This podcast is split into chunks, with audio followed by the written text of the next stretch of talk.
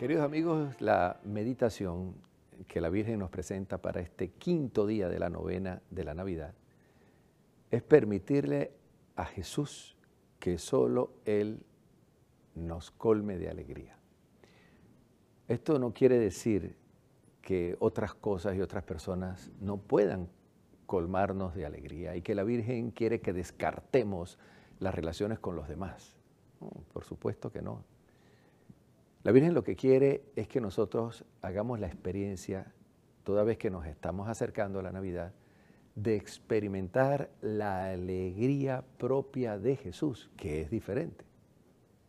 Es cuando dice solo Él los colme de alegría, como diciendo de la verdadera alegría. Saben que el ser humano a través de su peregrinación en la tierra experimenta momentos de alegría, de dolor, de tristeza, momentos de angustia, de soledad, de frustración. Curiosamente, de todos los episodios de nuestra vida, la mente recuerda lo que más lo ha afectado. Y por eso es difícil superar los traumas, las heridas emocionales. Y por eso es que muchas veces se da el rencor, y para muchas personas les cuesta perdonar, porque el momento doloroso le viene continuamente a la mente. Pero ya que se acerca la Navidad, debemos recordar de que Jesús viene al mundo a darnos alegría. Y es precisamente la alegría de Jesús la que puede sanar los episodios dolorosos que hemos acumulado a lo largo del año. No hay mejor terapia queridos amigos, para superar las heridas emocionales, las desilusiones, los fracasos, los momentos dolorosos, que experimentando la alegría de Jesús. Qué hermoso ver cuando personas que pasan por un momento difícil, la muerte de un familiar, episodios de divorcio, problemas económicos, van a la iglesia, hacen una buena oración, rezan el rosario, reciben la comunión, adoran el Santísimo, y luego uno lo ve con una paz, con un gozo que comienza a emerger desde el profundo del corazón.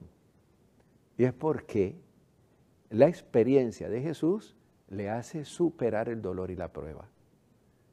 Cuando María nos dice a nosotros, dejen que Jesús, solo Él los colme de alegría, es porque la Virgen quiere que nosotros a través de la experiencia del nacimiento de Cristo sanemos nuestro corazón. La Virgen quiere que cada uno de nosotros los cristianos seamos personas alegres. Pero la Virgen sabe que todos tenemos episodios dolorosos que superar, frustraciones, soledades, decepciones.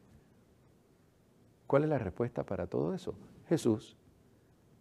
Recuerden cuando Jesús nació en Belén, aquella noche de Navidad, donde no había los adornos que hoy tenemos, sino un ambiente bien sobrio, bien sencillo, frío, y había también pobreza. Unos pastores que estaban atendiendo su rebaño, entrada la noche recibieron una aparición de ángeles que les dijo que había nacido Jesús en la comarca y que lo sería motivo de alegría para todos. No es que aquellas personas no habían experimentado momentos de alegría en su vida, sino que la alegría del niño de Belén era distinta, era una alegría profunda, era una alegría sanadora, era una alegría que respondía a las expectativas de liberación del pueblo de Israel. Nosotros no podemos pasar por alto esta invitación de la madre. Bueno, con esta invitación, haz un examen de conciencia y haz un inventario de tus sentimientos. ¿Te consideras una persona alegre? Y si no, ¿por qué? ¿Qué momentos han marcado tu vida que te afectan al punto de no transmitir alegría a los demás? Hasta el punto de no comunicar alegría a los demás. Bueno, todos esos sentimientos adversos, negativos, pueden cambiar en sentimientos positivos. si a través de la oración, si a través de la meditación, si a través del encuentro con Jesús, sanas tu pasado herido. Recuerden que el niño de Belén vino con un mensaje hermoso. Yo he venido para que ustedes tengan vida y vida en abundancia. Yo soy el camino, la verdad y la vida. Qué palabras tan hermosas. Vengan a mí todos los que están cargados y agobiados y yo los aliviaré. Mi yugo es llevadero y mi carne ligera.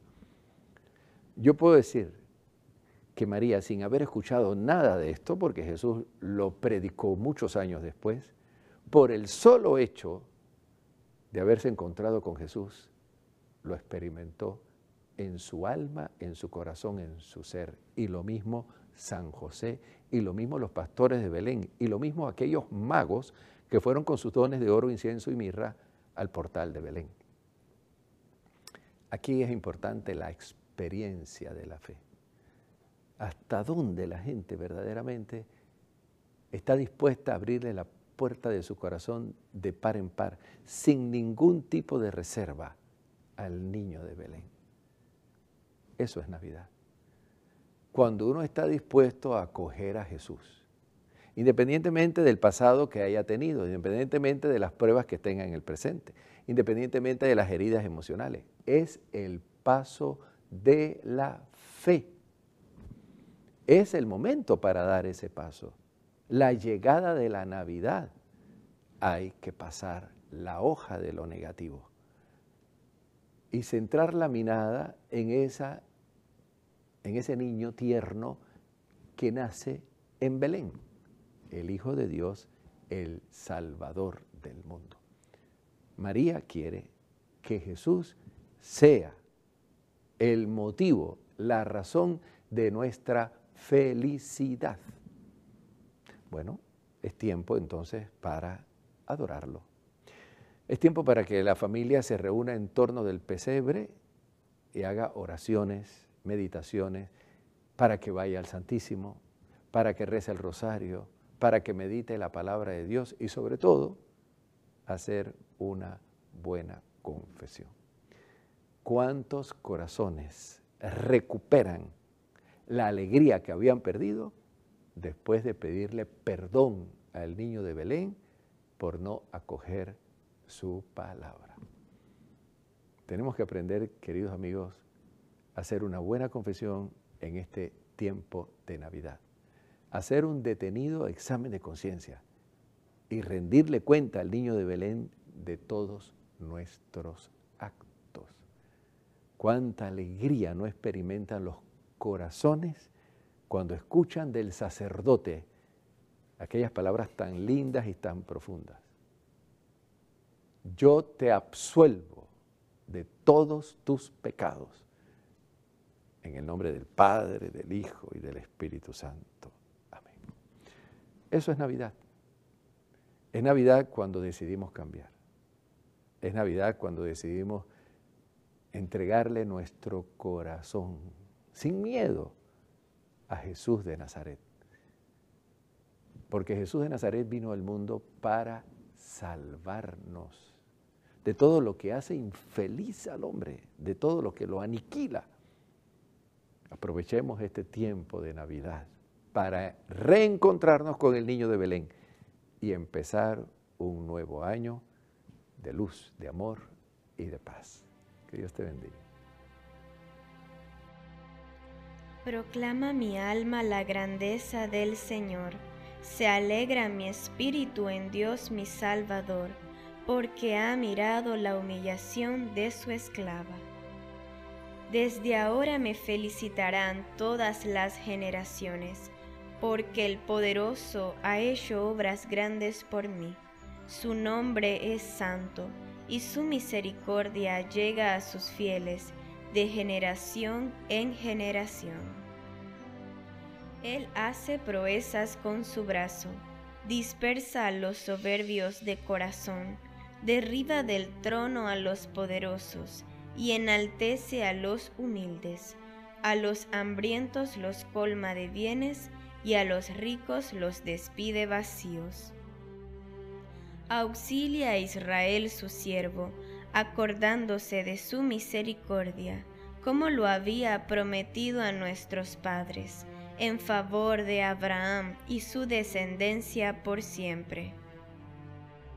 Gloria al Padre y al Hijo y al Espíritu Santo, como era en el principio, ahora y siempre, por los siglos de los siglos. Amén.